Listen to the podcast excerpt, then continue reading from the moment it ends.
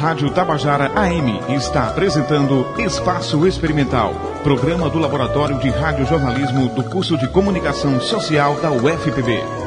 Bom dia! O Espaço Experimental está começando. Eu sou Lara Brito. E eu sou Lucas Macieira. No programa de hoje, vamos falar sobre fake news. As notícias falsas e o perigo que elas representam. Fomos às ruas ouvir o que as pessoas pensam sobre esse mar de desinformação. No estúdio, o professor Maurício Melo explica como funciona esse fenômeno. E um bate-papo com Vani Veloso e Gerlan Alves, membros da Minha Jampa, uma rede de ação para uma João Pessoa mais democrática. O Espaço Experimental deste sábado está no ar.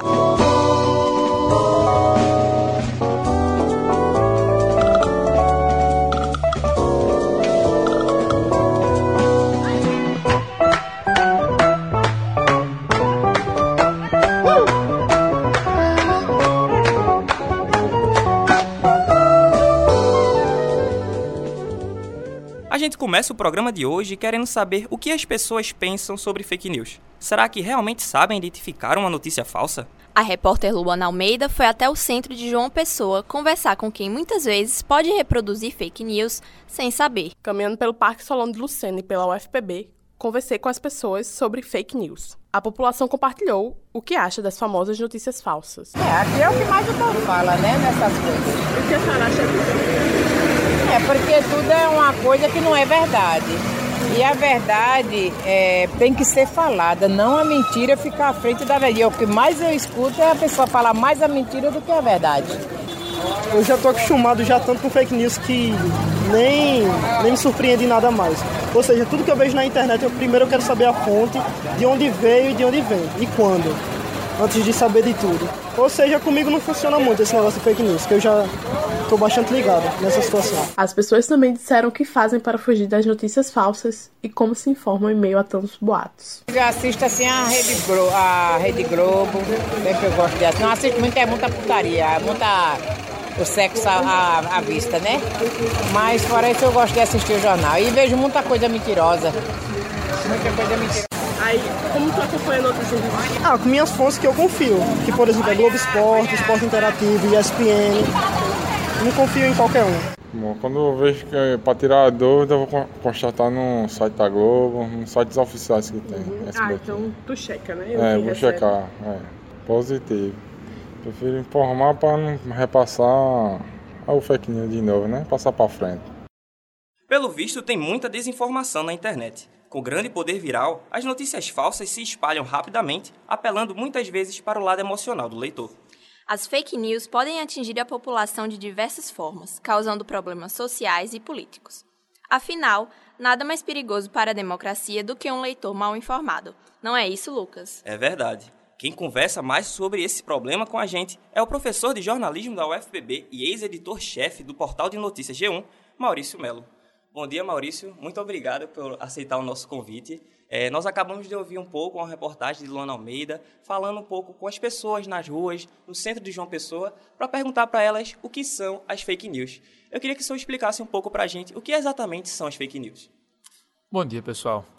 É, esse é um tema extremamente relevante. De fato, hoje a gente tem mais informação falsa, me parece, do que verdadeira circulando pelas redes, mas não só pelas redes, né, é, digo digitais ou entre os leitores. Está também nos rádios, nos jornais impressos, na TV. Ela acaba circulando porque a gente tem, inclusive, agentes públicos, ou seja, autoridades, que estão divulgando notícias nem sempre é, que podem ser consideradas verdadeiras. Né? O termo de fake news vem de uma, de uma generalização, digamos assim, pra, ou, ou tradução literal, para notícias falsas. Mas não só notícias falsas ou completamente falsas ou é, propositalmente falsas é que estão circulando. Né? Existe a desinformação por engano, existe a desinformação por exagero, existem várias classificações hoje em dia já é, circulando ou em voga que tratam sobre fake news. Né? Então a gente pode ainda categorizar. A gente tem inclusive agora checadores de fatos, né? agências checadoras de fatos que categorizam e analisam dados com graus de verdade ou mentira, ou se ela é exagerada, se não é. Enfim, a gente tem aí uma, um grande estudo pela frente sobre isso. É, você acha que esse processo, as fake news, vem se popularizando justamente porque falta uma educação virtual maior aos consumidores de informação aqui no país, de uma maneira geral? Olha só, Lucas, é, eu, eu, eu acredito isso há um pouco antes, na verdade. A, a gente vem de uma, de uma cultura de jornalismo que, que é, mer é mercadológica, ela é produzida para convencer os leitores, ela é para atrair os leitores, ou seja, o próprio sensacionalismo já é, de certa forma, uma fake news. Mas se em algum momento ele foi aceito, o sensacionalismo foi aceito pelo público e pelos jornalistas como sendo algo válido, agora ele é como se ele tivesse exagerado, né? Mas se a gente olhar para trás com mais cuidado, esse sensacionalismo já era ou já poderia ser considerado fake news de alguma forma, né? Ele tratava de exagero ou tratava de uma forma maliciosa os títulos, por exemplo, das matérias, de forma a convencer os leitores a clicarem, comprarem o jornal, acessarem a notícia mais tarde ou esperarem o próximo bloco no rádio ou na TV. Né? Então, de certa forma, isso já é, a meu ver, o início da fake news. E quando o público se acostuma com isso, e mesmo os jornalistas passam a achar aceitável que se produza conteúdo que não condiz exatamente com a verdade que ele próprio acredita, que essa é uma outra questão que a gente vai trazer, acho que a gente pode trazer já já, né? As verdades que estão incluídas e tal, mas se nem o próprio jornalista que está escrevendo aquilo acredita nessa verdade, ou seja, ele já sabe que é, é ele está tentando é, é, enganar de certa forma o leitor, o espectador, o ouvinte, então isso já é uma fake news, na minha opinião. É, e existe algum tipo de pesquisa ou estudo para entender como elas se espalham e surgem tão facilmente? Sim, na verdade são estudos novos mas existem muitos estudos. É, é difícil assim citar aqui para você algum, né? mas o fato é que existem diversos e isso está sendo estudado no mundo todo, porque esse fenômeno de fake news ele está sendo uh, atrelado, inclusive, por exemplo, a pleitos eleitorais em vários lugares do mundo, incluindo o Brasil e os Estados Unidos, por exemplo. Então, esse é um tema, sim, de pesquisa, não só na academia, mas fora dela, né? E justamente daí é que surgiram os checadores de fatos brasileiros, por exemplo, né? são de agências que são ou ligadas à academia ou ligadas a grandes órgãos de imprensa. Né? A gente tem alguns, alguns que nasceram, checadores de fatos, que nasceram da junção de várias agências de notícias que resolveram criar um selo de, de autenticidade da informação, digamos. Né? Então, mas aí a gente chega nesse, naquele outro ponto que eu falei, que existe também os interesses e que, enfim, interesses, visões é, é, de grupo A ou grupo B que pode, pode, é, é, que pode acreditar naquela verdade como sendo uma verdade, é porque fica redundante, né? uma verdade real, uma verdade verdadeira, e em detrimento de outras verdades. Né? Então, existe. Uh, aqui a gente já pode ver então uma divisão muito clara que pode existir fake news que são de má fé, digamos assim, são propositais, e as fake news que são apenas uma leitura de mundo diferente. Né? Essas que são leituras de mundo diferente são muito mais, inclusive, complexas de a gente localizar ou de a gente taxá-las de fake news. Porque, no fim das contas, é, quando é feita de má fé, é muito fácil achar os dados que contradizem aquilo. Mas quando ela, é, é, quando ela vem de uma crença diferente, de uma realidade dos fatos diferente, é muito mais complicado para a gente taxar essa informação como falsa. Né? Então, a gente pode é, achar algo que não aconteceu e está sendo dito que aconteceu. Esse é um ponto. Mas se a gente vai dizer que o grupo A acha que esse é o melhor caminho e o grupo B acha que aquele outro é o melhor caminho, eu não posso dizer que o A ou B estão mentindo. Né? Ou, em tese, não posso, ou não poderia. Certo. É, nessa questão que você falou agora do grupo A ou B, de você, você também citou na sua primeira resposta a questão das verdades, né? Porque eu costumo ler muito Eliane Brum, uma colega nossa, e ela costuma ela vem falando muito nos últimos textos, nas suas colunas no, no El País, da auto-verdade, que as pessoas querem acreditar em tal coisa simplesmente porque aquilo condiz com a sua linha de pensamento e a forma como elas enxergam o mundo. Elas estão muito mais suscetíveis a aceitar aquilo que convém com que ela acredita e não importa se tiver fatos que desmintam isso. Eu queria que você falasse um pouco sobre esse fenômeno assim da auto-verdade. Sim, esse de fato é um fenômeno que, uh, que explica por que, é que as fake news acabam se alastrando tão rapidamente, né? que é um fenômeno psicológico, que eu, enfim, eu tenho um amigo, Luiz, que é psicólogo e também jornalista, que ele poderia falar é, muito melhor sobre isso, mas o fato é que quando a gente se depara com uma teoria que corrobora com o que a gente pensa, a gente acredita muito mais rapidamente, muito mais facilmente. E no mundo mediatizado que a gente vive hoje, em que todo mundo está recebendo e passando informação o tempo inteiro, quando eu recebo algo que de cara me parece crível, eu já posso repassar isso. E aí você vai gerando uma corrente de credibilidade, né? Quando você recebe algo de um amigo que você confia? Além de ser o tema que você já, já iria acreditar, se vem de alguém que você já confia também, isso ganha mais credibilidade, você repassa, isso vira um ciclo que é negativo no fim das contas, né? Ninguém para para checar as informações, ou quase ninguém. As pessoas que eu conheço que checam os fatos antes de repassar são jornalistas, por exemplo, né? São, estão entre os jornalistas meus amigos. Então, isso gera um ciclo que é muito ruim. E como a gente pode fazer para identificar uma fake news? Bem, existem algumas, algumas regrinhas, né? E aí o próprio Google já, já deu uma dica, que é, enfim, puxando a sardinha para a brasa dele, né? Mas é pegar a informação e jogar no Google para ver o que é que aparece, né? Essa informação, às vezes o, o título já é suficiente para você descobrir se ela é verdadeira ou falsa. O título da informação da, da notícia que você está recebendo já é suficiente para porque já tem alguns checadores que estão verificando. E muitas vezes, por exemplo, o caso agora da, da Amazônia em chamas, existem várias imagens circulando de animais fugindo do fogo e tal. Uh, isso não é algo que seja que gere um problema, digamos. Mas as imagens estão circulando como novas, mas são na verdade 2016, 2017, 2018. Então, não necessariamente isso gera um dano à sociedade, mas é uma informação que poderia ser facilmente checada, por exemplo, dando um Google, né? Então, existem algumas, algumas formas e... É, é, enfim, o Google você pode fazer pesquisa, por exemplo, lançando uma imagem no campo de pesquisa e não um texto. Você pode jogar um vídeo, você pode jogar um texto. Então, essa é a primeira, a primeira e talvez mais básica forma de você verificar se a informação é verdadeira ou não. E as fake news ela apela muito para o emocional do leitor. Por que você acha que isso tem tanto efeito na gente? Uma das questões que a, o jornalismo tem passado nos últimos anos tem a ver com essa história da opinião. Né? A, a, a opinião tem ganhado força em detrimento dos dados.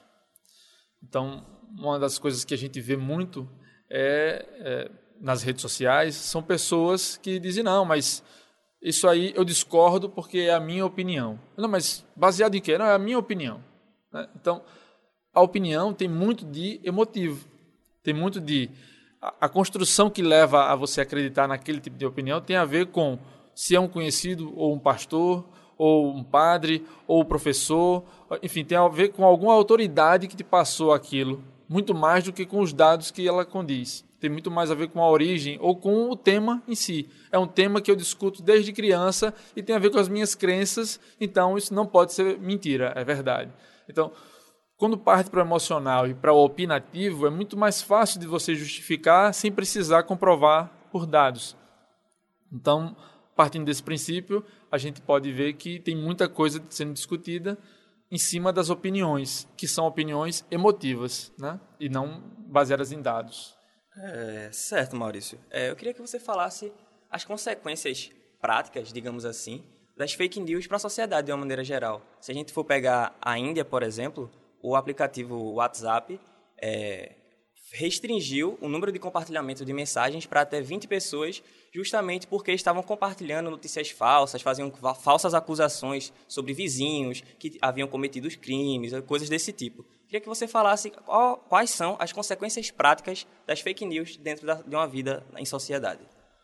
Vamos lá. Aqui no Brasil também o WhatsApp já restringiu para cinco compartilhamentos, né? Você só pode compartilhar a mesma, mesma coisa de cinco em cinco é, contatos, né, por vez. A ideia é, é garantir um rastro mais fácil de ser seguido de volta para a origem em caso de, de ser algo que venha a ser criminalizado, por exemplo, né? algum, algum tema ou alguma ameaça, alguma coisa que vire um problema criminal, penal, e a polícia consiga localizar com mais facilidade esse retorno, né, a origem. Mas eh, a gente pode pensar aqui em diversos problemas que se cria com isso. Né? A gente, é, enfim, todo, tudo isso que eu falei sobre a credibilidade, sobre como um conhecido passar para a gente traz outra, outro nível de credibilidade, Isso vale para o WhatsApp, por exemplo, porque quando você tem uma notícia que fala sobre um, um assunto, é algo que algum desconhecido escreveu sobre aquele tema, está um pouco longe. Quando é alguma mensagem que um amigo seu escreveu sobre aquele tema, é algo que fica muito mais próximo de você, muito mais crível. Né? Então, as consequências vão de passar mentiras que podem influenciar na eleição, como foi o caso dos Estados Unidos, aparentemente, e como possivelmente foi o caso do Brasil, né? mas também como o caso de, do ocorrido, uh, não vou lembrar aqui exatamente a cidade, mas enfim, já temos um caso em que circulou pelo WhatsApp no bairro uma possível exploradora sexual de crianças, né? E circulou um, um, um retrato falado. E alguém disse: Ah, é aquela mulher que mora na rua tal, na casa tal. E ela acabou sendo linchada, né? Isso aqui no Brasil. Então, circulou nos grupos de WhatsApp do, do bairro e acabou e no fim das contas não era aquela mulher a, do retrato falado, não era ela a criminosa, nem, a, nem suspeita era do crime, mas acabou que as pessoas acharam ela na casa dela e mataram ela né, por linchamento. Então, são de casos mais gerais ou genéricos, como a influência na numa eleição, né, até um caso mais pontual e mais grave, momentaneamente pelo menos, né, como o assassinato de uma pessoa por linchamento por uma denúncia falsa. Então, acho que tem é um espectro muito grande, na verdade. É, e como o excesso de fake news pode afetar o nosso trabalho dentro do jornalismo? Você tem algum caso de mercado para contar para a gente? Pensando de maneira mais geral, ele influencia tirando a credibilidade do jornalismo, né? Então, fake, as fake news circulando acabam gerando uma descrença da população no jornalismo. Então, tudo que o jornalismo fala, inclusive porque nós temos é, é, duas vertentes, mas, vou fazer mais uma divisão aqui, certo? A divisão de jornalistas que querem definir o que é verdade e o que não é, né? e aí usam de critérios deontológicos, de critérios mais técnicos do jornalismo, mas tem também de pessoas, ou seja, e, e, normalmente esses jornalistas colocam as fake news como sendo algo que está fora do jornalismo. Ah, foi alguém, foi alguém que botou isso na internet, não é um jornalista e tal, ele remete para fora do jornalismo. Mas tem, por outro lado, a gente tem autoridades que estão sistematicamente colocando em xeque a credibilidade de veículos veículos grandes, inclusive como a Folha de São Paulo, como Isto É, como Veja, né? de maneira que aí é, essa outra vertente coloca na conta dos jornalistas como eles sendo os produtores de fake news de maneira proposital para atingir um grupo. Né? Então, mas de maneira geral, isso acaba chegando sempre na credibilidade dos meios de comunicação e do jornalismo. O que é muito ruim para o jornalismo de maneira geral, só que tem gerado, por exemplo, algumas oportunidades de curadoria de informação, oportunidades de checagem de fatos, que é um outro serviço que o jornalismo fazia timidamente, né, ou que os jornalistas faziam timidamente e que agora parece que virou um nicho de mercado. Então se criou, se criaram, foram criados selos em que alguns jornalistas ou em que alguns grupos jornalísticos acabam é, é, apontando o que é verdade e o que não é, o que também traz divergências, o que também traz outros confrontos, inclusive entre os jornalistas, mas, enfim, tem prós e contras, como tudo parece ter na vida, né? E como você diria que a gente pode recuperar essa credibilidade, essa confiança do público? É, enfim, um caminho é esse, é de você estar tá, ligado muito mais aos dados e às fontes e, e, tentar fazer com que fique claro esse, esse, esse caminho que você percorreu até chegar àquela informação, enquanto jornalista falando, né? E e a gente, eu acho, na verdade, que a gente está no ponto de transição entre o jornalismo que a gente viveu até aqui e o próximo jornalismo, inclusive é, já baseado no jornalismo pós-industrial, que a academia estuda, e que tem a ver com o aprofundamento de informações, com o jornalismo long form, com o jornalismo é, de dados, com, jornalismo, com outro tipo de jornalismo que parte de análises, e aí a Eliane Brum, já citada aqui por Lucas, é, é muito, muito boa nisso, né?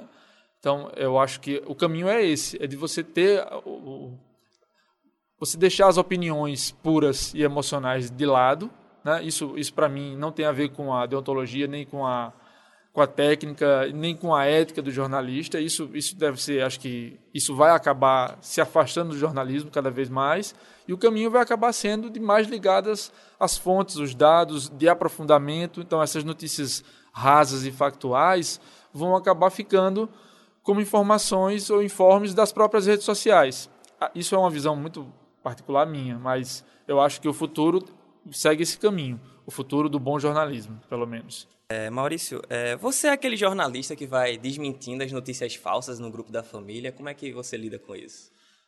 É, eu acho que todo jornalista acho que se sente impelido a isso, né? Eu era, eu não só do grupo da família, mas nas redes sociais também e tal. Só que eu vi que esse é um caminho perigoso e sem volta, né? Inclusive é, você vai perdendo amigos nesse, nesse caminho, né? Sem volta nesse sentido. E parentes também. É, não, parente é. Mas o fato é o seguinte: ah, chega um momento, e, e, esse momento é o que está rolando agora, em que existem não só pessoas difundindo é, informações falsas, mas tem robôs, ou seja, é sistemático. Existe um, existem pessoas contratando empresas para disseminar informações falsas. E aí não adianta simplesmente é, desmentir. E pior, e aí essa é, um, essa é uma boa dica, inclusive, para as redes sociais, que eu vou deixar aqui. Não adianta você responder robô, porque as redes sociais atuam com algoritmos que mesmo a resposta negativa, ela amplifica o alcance de quem está mentindo, digamos. Né? Então, se tem um robô que está propondo uma mentira, está colocando a mentira, e você vai lá e responde, ainda que seja negando, você faz com que aquela mentira alcance mais gente. Então, o ideal nas redes sociais é que você bloqueie que você, se possível, denuncie. Se tiver alguma regra da rede social sendo infringida, que você denuncie, que você bloqueie. Porque você diminui o alcance daquilo. Então, existe alguém pagando, existe alguém sistematicamente organizando para que aquela, aquela informação falsa ela seja estendida, que ela chegue em mais gente. Se você vai lá e entra no embate, você, você ajuda a, a, a fake news, você amplia o alcance dela. Então, o ideal é que você bloqueie e até denuncie. Certo. É, eu queria que tu explicasse um pouco para quem está ouvindo a gente o que seriam esses robôs, de maneira mais didática. Assim. Vamos lá. Robôs são perfis falsos que são uh, administrados por uma máquina. Então, vamos, vamos supor que eu tenho um computador em casa e eu crio 100 perfis do Twitter. Né? E eu administro ele com o mesmo programa. Então, eu vou lá com esses 100 perfis e publico a mesma coisa. Eu estou colocando 100 perfis porque eu sou pobre e não tenho muito dinheiro para ficar lidando com isso. Mas quem lida com isso profissionalmente trabalha com centenas de milhares de perfis ao mesmo tempo. Né? Então, esses perfis eles são programados por um programinha né? para colocar informações iguais ou muito parecidas, porque você preenche o formulário com a informação que você quer, coloca lá, ou você faz 10 opções daquela informação, e esses mil, cem, é, 100 mil perfis, eles vão sistematicamente postando isso. Ou vão curtindo e dando é, é, e republicando o perfil de alguém que é do interesse deles. Então, digamos que Lucas criou uma fake news e está querendo propagar ela na internet. Então, Lucas vai lá e escreve o post, e aí os meus 100 mil robôs, né, os meus 100 mil, 100 mil perfis falsos, vão lá responder, replicar, é, enfim, interagir com a tweetada de Lucas para que essa tweetada chegue a mais gente ainda. E aí, no meio dessas, dessas minhas 100 mil tweetadas automáticas, vai ter outras 300 mil pessoas que vão receber e vão acabar interagindo porque percebem naquele tweet uma grande comoção, uma grande. Então, os robôs são, na verdade, não são de lata, não são, são na verdade perfis eletrônicos falsos né, que são manipulados por um programa.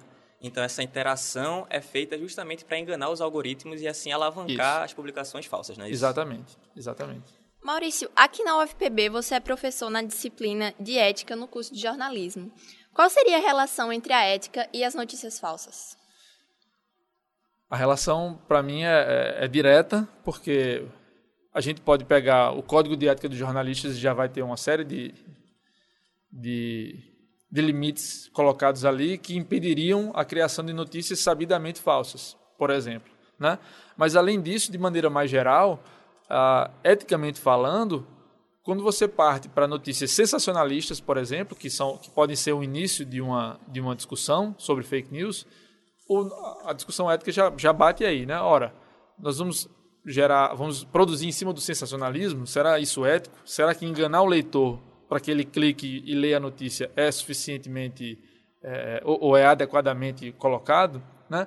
É, para citar um exemplo não muito longe disso, uh, um dos jornais locais aqui trouxe essa semana a manchete de que o sarampo chega à Paraíba. E foi a manchete do jornal.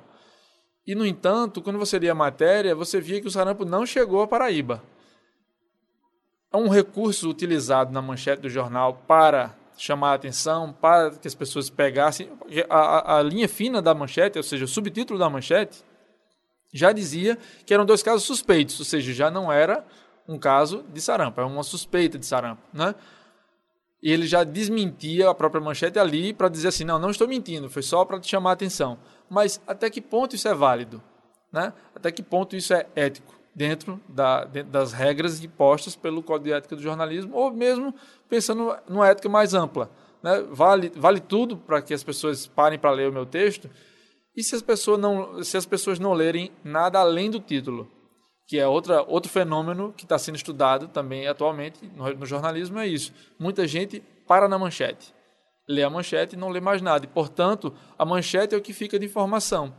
E depois que ele repassar essa informação pelo WhatsApp, já na escrita dele, ou seja, nem, nem, o, nem o jornal ele vai mandar, ele vai dizer assim: li no jornal tal que o sarampo chegou a João Pessoa.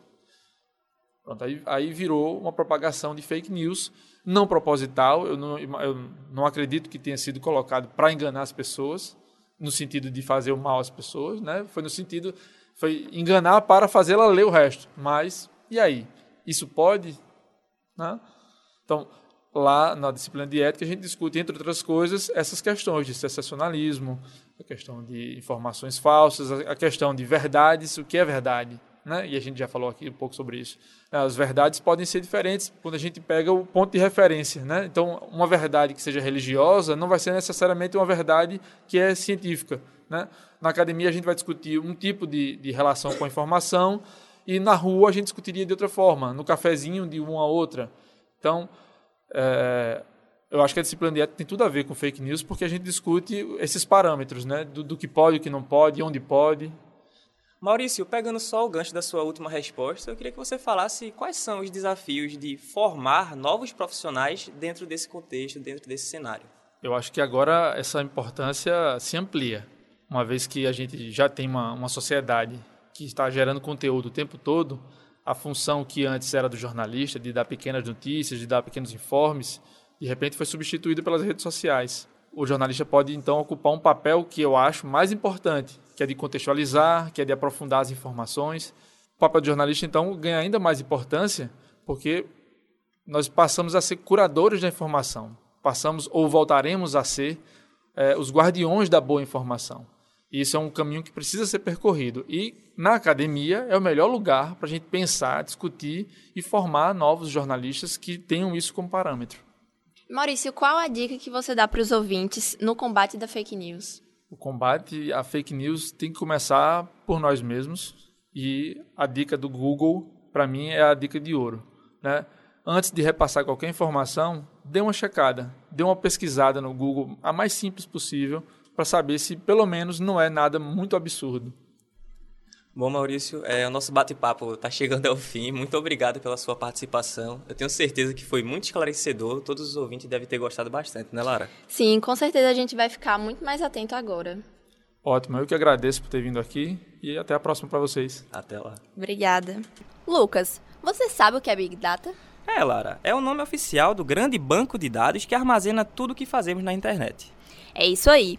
Para explicar o que são esses dados e como eles são utilizados pelas empresas na hora de criar e espalhar fake news, a repórter Luana Almeida conversou com a professora e jornalista Fabiana Siqueira. A professora do curso de jornalismo da UFPB, Fabiana Siqueira, explicou o que é Big Data e a relação com as notícias falsas. O Big Data, na verdade, ele está relacionado a essa questão dos dados, né?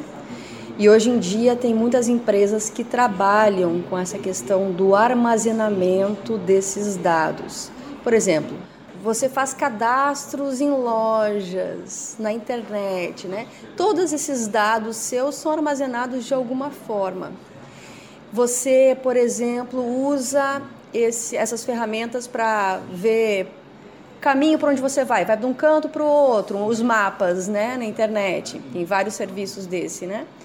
E aí você, por exemplo, seu seu caminho ele é, ele é digamos, monitorado uh, diariamente. Você nem imagina que isso acontece, mas se você acessar, de repente, uma empresa como o Google, por exemplo, ele, ele consegue, às vezes, monitorar por onde você está, as viagens que você fez. Ele armazena dados se você não coloca restrições. Então, hoje em dia, os dados das pessoas eles estão né, espalhados por aí. O Big Data tem a ver também com outras questões, né? Por exemplo, Hoje em dia existe uma série de informações que, por conta disso, as pessoas podem acessar. Por exemplo, você pode acessar dados públicos, dados sobre contratos, dados sobre gastos, sobre orçamentos, que estão via lei de acesso à informação. Então, permite que o cidadão, que as pessoas tenham acesso maior a essas informações, porque elas circulam mais. Não quer dizer que haja cidadãos mais informados. Às vezes, o excesso de informação ele contribui também para a desinformação. É, os dados é, que existem hoje, né? Existe uma a quantidade de informações que a gente tem acesso hoje em dia, se for comparar a 20 anos atrás, a 30 anos atrás, 50 anos atrás, informação que qualquer cidadão pode obter é uma proporção muito grande, né? Se a gente olhar o passado e agora, a quantidade que hoje um cidadão consegue ter acesso é enorme, é absurda. E a informação que conseguem reter da gente também. No caso dessa questão das notícias falsas, que chamam de fake news, o que acontece é que elas já existiam no passado. Por exemplo, os boatos. O boato, né, era um tipo de informação que tinha a intenção de causar, às vezes, um tumulto, ou deturpar alguma informação uh, com finalidade eleitoral ou não, ou para manchar a imagem de alguma pessoa ou de alguma empresa. Então já existia essa, essa questão no passado, só que hoje ganhou uma outra proporção. Antes, como é que as pessoas compartilhavam esse tipo de coisa? Elas comentavam nas ruas, elas no máximo depois ligavam para familiares, para amigos e contavam aquilo ali. Então era uma rede mais restrita. E hoje em dia, por meio de redes sociais, por meio de aplicativos como WhatsApp e outros, isso acaba ganhando uma outra dimensão. Você compartilha, você recebe e você compartilha coisas que às vezes você não verifica. E às vezes verificar é muito fácil. Professora Fabiana também deu dicas para que a população possa checar as informações que recebem e reforça: na dúvida, não compartilhe. As pessoas não se dão o trabalho de entrar lá e colocar palavras-chave para ver isso aí realmente existe ou não. Esse tempo eh, faz anos que circula uma informação, por exemplo, dizendo que é, tal hora vai uma tempestade de raios solares vai atingir o planeta, que você tem que deixar o seu celular bem longe, porque isso vai causar, vai fazer com que o seu celular, celular exploda, né? Eu recebi isso aí várias vezes ao longo de vários anos. E se você entrar lá num provedor de conteúdo lá como o Google é, e você colocar informações como raios solares, bota entre aspas, bota lá celular, aí coloca entre aspas e coloca, por exemplo, entre aspas, lá, notícia falsa, você vai ver, vai receber lá, falando de, provavelmente, links que falam lá de 2013, 2015, relatando esse assunto, né, dizendo que, que era um boato, ou botar assim, boato, você vai ver quantas vezes esse assunto já circulou, e as pessoas não se dão trabalho de fazer isso. E aí elas acabam propagando aquilo. Ah, na dúvida, compartilhe. Não, na dúvida, não compartilhe, porque você pode estar contribuindo para a desinformação. Agora vamos falar sobre política e fake news. O repórter Pedro Vitor Beija conversou com uma prefeita e uma vereadora que foram vítimas de mentiras. Do ponto de vista da política, as fake news podem ser ainda mais devastadoras. Seja em campanha ou durante o mandato, a intenção é o ataque, e nem sempre ao político, mas sim à pessoa. Para a prefeita da cidade do Conde, Márcia Lucena, do PSB, esse fenômeno representa um novo e perigoso momento na política do país. Márcia nos contou sobre uma das mentiras que foram disseminadas envolvendo seu nome, já enquanto prefeita. Na verdade, essa expressão fake news, ela se consolida mais dessa última campanha para cá, né? Na, e também essa atitude de, é, de perseguição e violência através das mídias sociais, né? Isso se efetivou mais uma, pela metodologia de campanha adotada, inclusive pelo atual presidente da República, né, Jair Bolsonaro, na campanha dele, importando essa metodologia é, dos Estados Unidos e outros países, né, onde isso já vem é, de uma forma mais consolidada já há bastante tempo. Mas eu vivo esse processo com muita frequência, inclusive. Mas nessa última campanha, que foi uma campanha é, para governador, deputados federais e senadores, é, a partir da, da minha atuação de liderança política da cidade de Conde, eu pude viver isso também, né?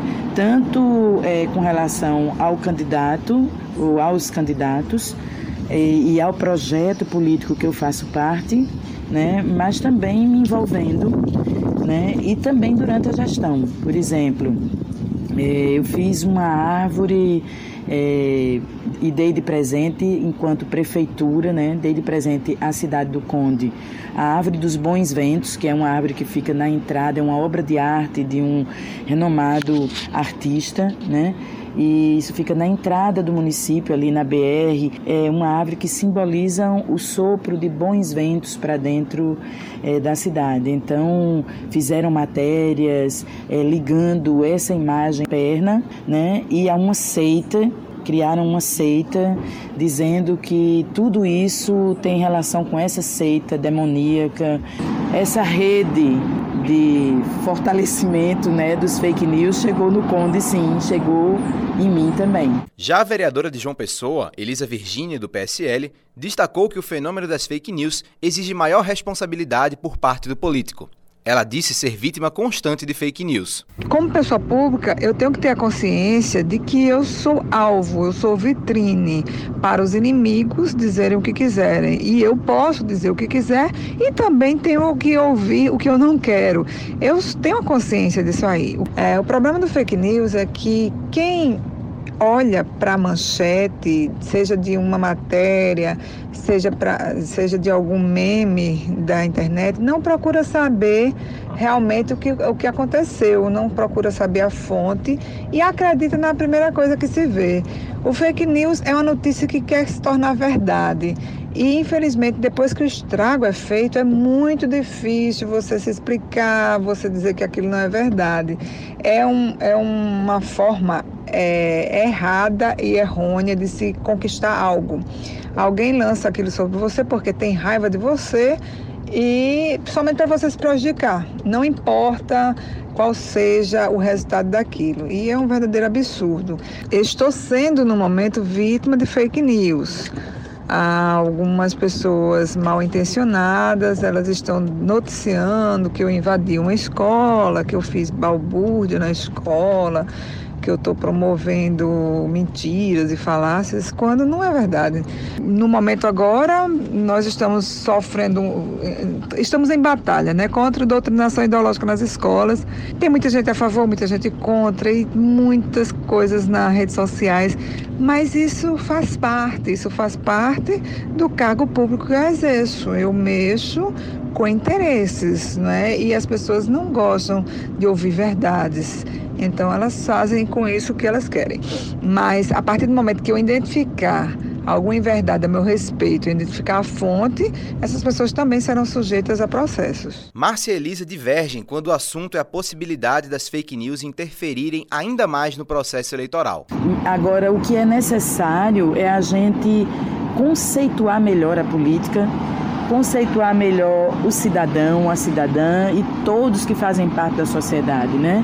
Se criou uma facilidade muito grande de fazer do político e da política eh, como é que se um bode expiatório da falência, vamos dizer assim, em alguns aspectos da sociedade. Né? Todos nós da sociedade, nós precisamos encarar a nossa, a nossa parte falha, né? A nossa parte desleal, a nossa parte desonesta, encarar qual, como é que a gente alimenta essa rede, porque apontar o dedo para o político ficou o caminho mais fácil. Então a gente precisa encarar que tem outros sujeitos envolvidos aí e que para é, mudar isso é preciso coragem, é preciso coragem de todo cidadão, de toda cidadã e é preciso, se a política é um instrumento que pode mudar isso através do legislativo e através do executivo, é preciso que as pessoas que se consideram pessoas de bem entrem na política, tenham coragem. Se nós formos muitos, nós teremos a chance concreta de mudar isso,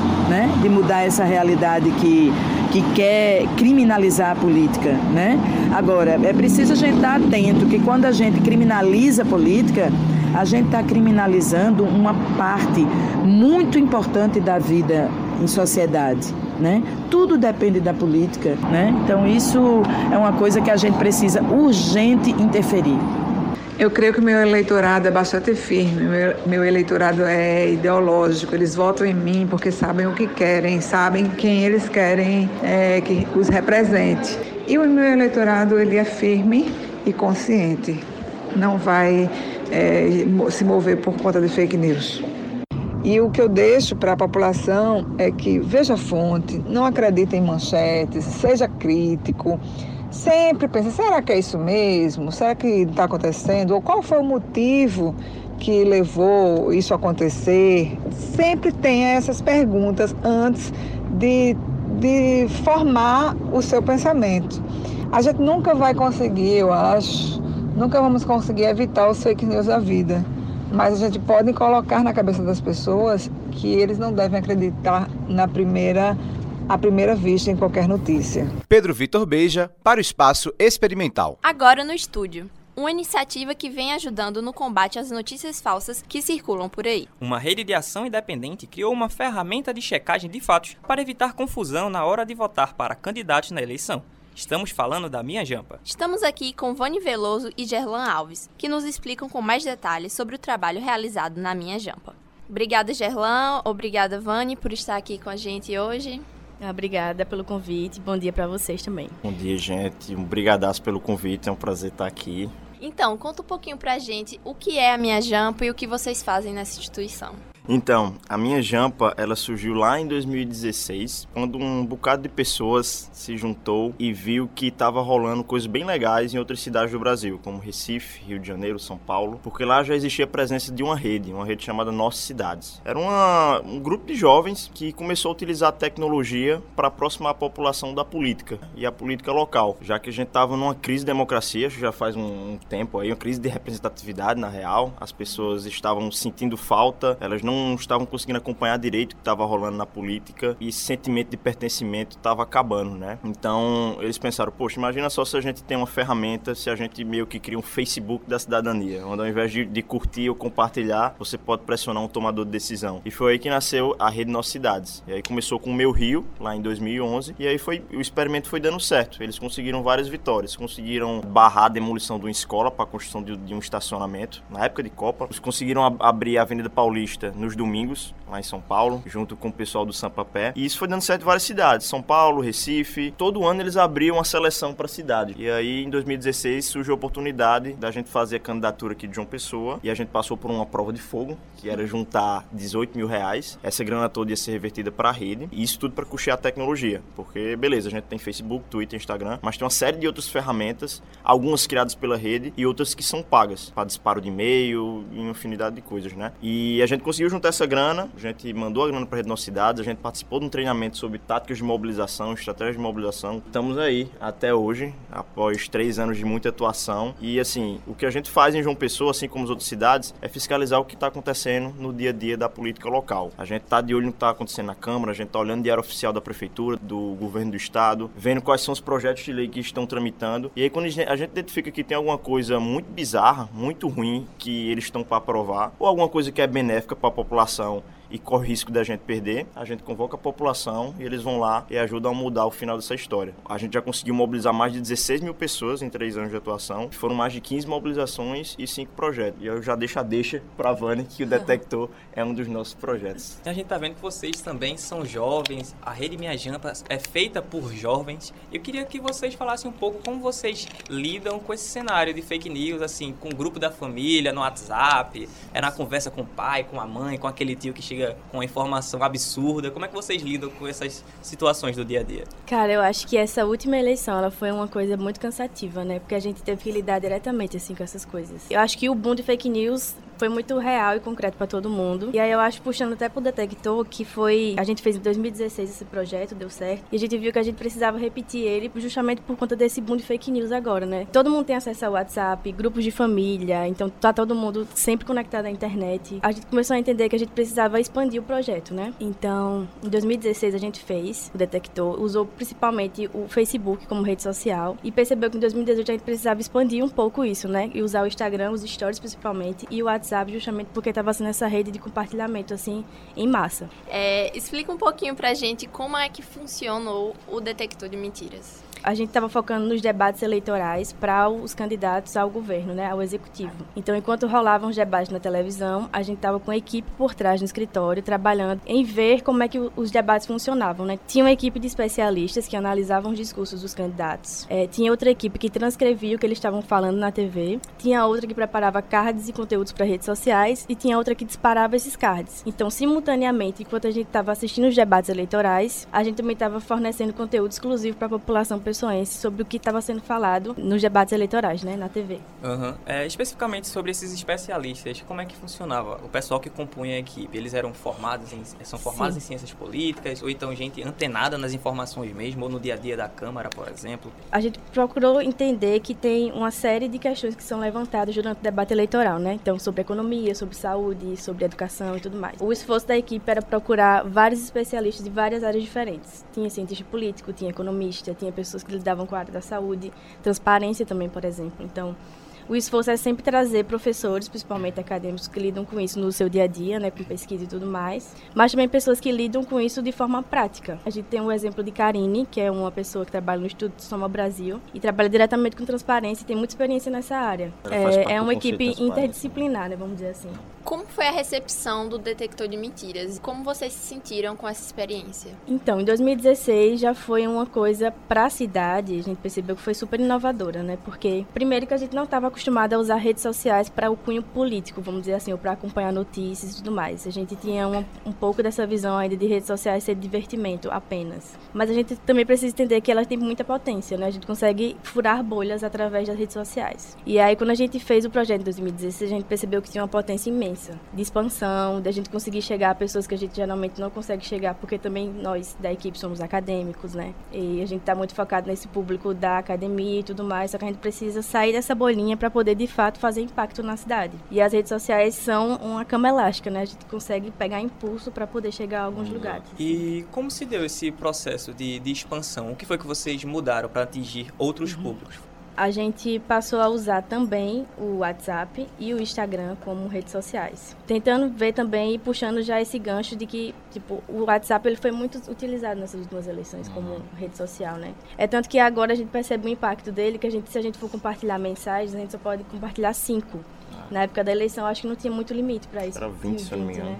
Para você ver que teve realmente impacto, né? Então, a expansão da gente foi tentar colocar mais pessoas na equipe para a gente conseguir fazer as coisas com mais é, eficiência e também utilizar outros canais que foi o WhatsApp Isso. e o Instagram. Acho que era também é meio que um termômetro, né? Acho que quando a gente fez em 2016, o Facebook ainda estava em alta, né? A gente Sim. tinha um bom alcance, a gente tinha muita interação, tinha publicações que a gente fazia que tinha assim, mais de 50, 100 comentários, seja bom, positivo, seja negativo, né? E aí ano passado era isso, é o fenômeno do WhatsApp. Tudo era no WhatsApp, então é, a gente criou essa lista de transmissão para mandar os cards. Cada vez que a gente fazia uma checagem, a gente publicava, mandava lá no WhatsApp. E isso era o quê? Tipo, era rapidamente, ligeiro, já tava no grupo da família, já tava no sei aonde, já tava... Fora os stories, né? Então, uhum. foi uma expansão nas redes sociais, na forma do, da transmissão, mas também o que você falou da gente expandir a equipe, né? Sim. Caso, é, trazer várias áreas e tentar otimizar mais o processo. Como se deu o recrutamento da equipe? Também foi pelas redes sociais? Parte sim, mas que a gente sempre, quando faz um projeto, a gente procura abrir para as pessoas que querem conhecer a minha jampa, querem colaborar de alguma forma, né? Então, a gente publica nas redes sociais, mas também a gente conta com voluntários de mobilizações passadas, que atualmente a equipe da gente é formada por três pessoas, mas se não fossem os voluntários e outras pessoas que estão colaborando, a gente não conseguiria colocar em prática os projetos. É, Gerlão, eu queria saber como você enxerga essa questão da importância da checagem dos fatos numa sociedade onde a internet se expandiu de uma maneira avassaladora e muitas pessoas não sabem lidar com isso ainda. Nós temos alguns exemplos de algumas agências de sucesso, como a Lupa, é, o Aos Fatos. Queria que você falasse um pouco sobre o trabalho de vocês e a importância dele dentro desse cenário. Primeiro que assim, o detector ele tem uma coisa inovadora por ser regional. Eu acho que tem, eu não conheço iniciativas localmente, uhum. né? Pelo menos assim, instituições, talvez independentes que façam isso. Mas tem essa coisa inovadora regional e tem também é, a gente não só verifica fatos, a gente não só analisa fatos. Os especialistas verificavam promessas também. Então eram especialistas de diversas áreas. É normal o candidato falar um número e às vezes não é não é fake news, às vezes é uma imprecisão. Beleza, a gente ia lá e dizia, foi impreciso. Mas pelo gabarito dos especialistas, pelas experiências que ele tinham de anos estudando, eram pessoas que analisavam a promessa que ele fazia, ó, oh, eu vou investir 500 milhões nessa área tal, não sei o quê. Aí ver como? Se o governo restringiu, fez um corte de orçamento, como? Se a lei tal, tal, entendeu? Então, ir além. E uma coisa boa do, do, detector de mentiras era porque debate eleitoral é uma coisa, nossa, é horrível, é chato pra caramba. E no fim das contas, o debate eleitoral, quem usa nas, nas redes sociais são os próprios candidatos. São uhum. eles que fazem os cortes das, das, das falas uhum. e saem divulgando em grupos de WhatsApp. E quando a gente publicava cards com as análises, aí a gente mudava o jogo. Porque aí a gente promovia os debates no outro dia com a galera, olha, tu viu o que fulaninho falou? Olha isso aqui, uhum. entendeu? Não era aquele vídeo que o candidato criava e dava aquela editada. Uhum. Ou seja, a gente tinha recortes de vários momentos de, do, do, do, debate, de duas, três horas. Então, isso é muito rico. E falando sobre essa importância da, da checagem do fato, assim, é essencial, só que às vezes eu fico me perguntando se existe alguma maneira da gente, de repente, asfixiar essa disseminação das fake news, porque elas se proliferam muito rápido. Por mais que você tome o tempo, separe um tempo do seu dia para ir lá no grupo da família, dizer, não, mas isso aqui tio, mas isso aqui, mãe, peraí, já verificaram? Não uhum. tem tempo. Às vezes eu vejo umas pessoas conversando e de criarem técnicas para de repente acabarem com esses, com esses espaços para fake news. Ou seja, se é grupo da família, aquilo ali é só para ser grupo da família, é só para compartilhar a foto de quando era criança, é só para compartilhar a foto de cachorro, não é lugar para falar daquilo ali. Porque se a gente for falar, aí beleza, vamos debater e não vamos ficar só mandando fake news aqui. E a importância de se discutir a política. Exato. Né? Aquela história de que religião, exato. futebol e política não se discute, na verdade exato. não. Se discute sim, é importante Com certeza. que se discuta, né?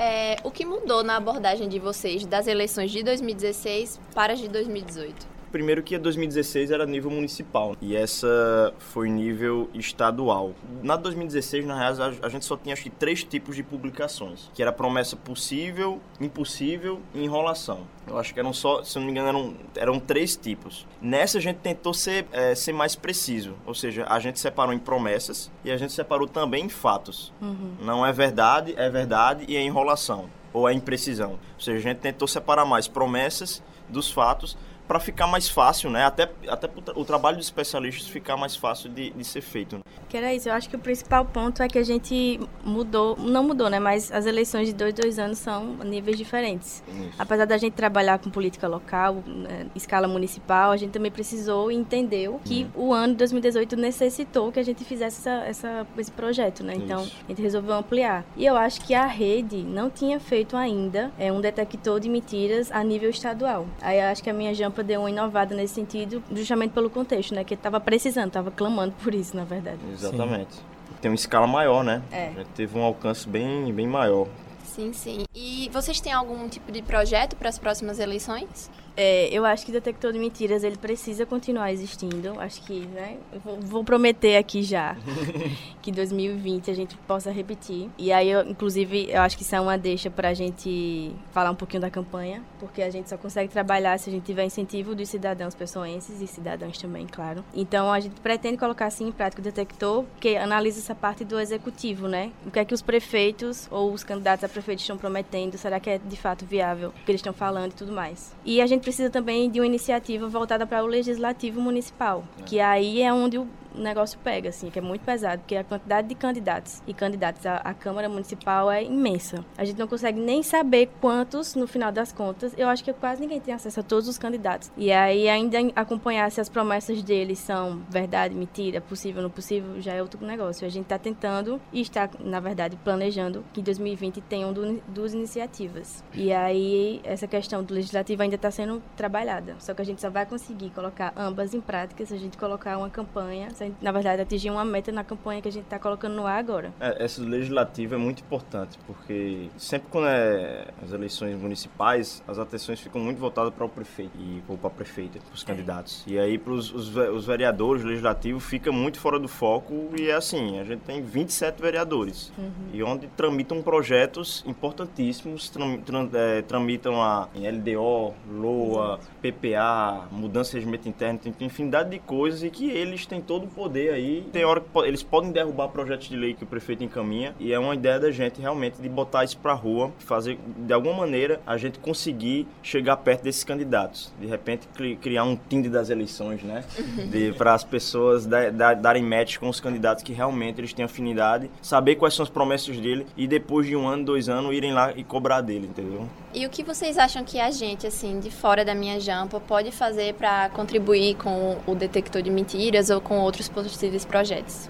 A gente está sempre aberto para pessoas novas, então a gente está sempre precisando de gente. E não importa a área, de arquitetura, publicitária, jornalismo, design, artes, enfim, qualquer coisa, a gente está sempre aberto. Até porque a nossa equipe é, é, bem, é bem misturada, né? E aí o principal é, após três anos de atuação, né, a gente chegou em um momento, a gente olhou assim e, e tudo, e, poxa, a gente fez muita coisa pro João Pessoa, tem muita coisa ainda que a gente quer fazer, que a cidade merece, que a gente gostaria, só para tudo tem um custo, né? A gente é organização, a gente é instituição, a gente tem CNPJ, CNPJ, a gente tem diversas contas a pagar e a gente não recebe partidos políticos, nem muito menos do governo. Isso tudo para garantir nossa independência. E aí, quais são as, as fontes que sobram? Ou outras organizações via editais, que tá uma coisa meio, meio rara, meio escassa, ou do cidadão e cidadã. Então a gente está apostando muito na, no poder dessa rede que a gente ajudou a formar, para que as pessoas se tornem apoiadores mensais do nosso trabalho. Então todo mês vão lá e façam aquela fezinha e contribuam com a gente. Fora isso, além, da, além dessas, dessa contribuição mensal, a gente vai dar várias recompensas recompensas para essa pessoa. Isso tudo para que a gente possa continuar esse trabalho. A gente tem uma meta aí, até 3 de setembro, de atingir 3 mil reais por mês. E se a gente atingir, beleza, minha Jampa vive, sucesso, vai ter detector, vai ter projeto da Câmara. As Tomara. pessoas vão poder ajudar, né? Porque, porque senão, infelizmente, a gente tem que fechar as portas, porque ativismo é trabalho. Trabalho voluntário é um trabalho.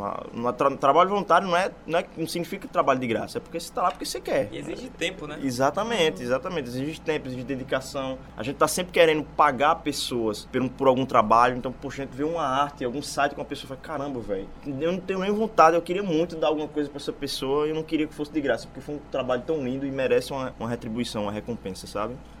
Que bom que nós temos essa iniciativa para nos inspirar, né? Onde a gente pode encontrar o Minha Jampa? Primeiro estava falando da campanha, né? Tem o www.eufaço.minhajampa.org.br. Lá você vai ver as formas que você pode contribuir com a Minha Jampa, você vai ver as recompensas que você pode ganhar sendo um apoiador mensal e ainda entrar para o nosso clube de vantagens, que vai dar direito a vários descontos em estabelecimentos parceiros aqui da gente na cidade. Fora isso, você encontra a gente nas redes sociais, arroba Minha Jampa no Instagram, arroba Minha Jampa no Facebook e o nosso site institucional, onde você vai poder ver um pouquinho da nossa história, ver as mobilizações que a gente já fez, que é o www.minhajampa.org.br.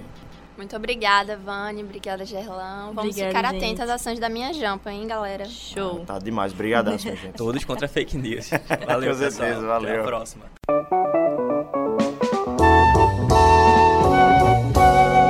A Rádio Tabajara AM apresentou Espaço Experimental, programa do Laboratório de Radiojornalismo do curso de Comunicação Social da UFPB.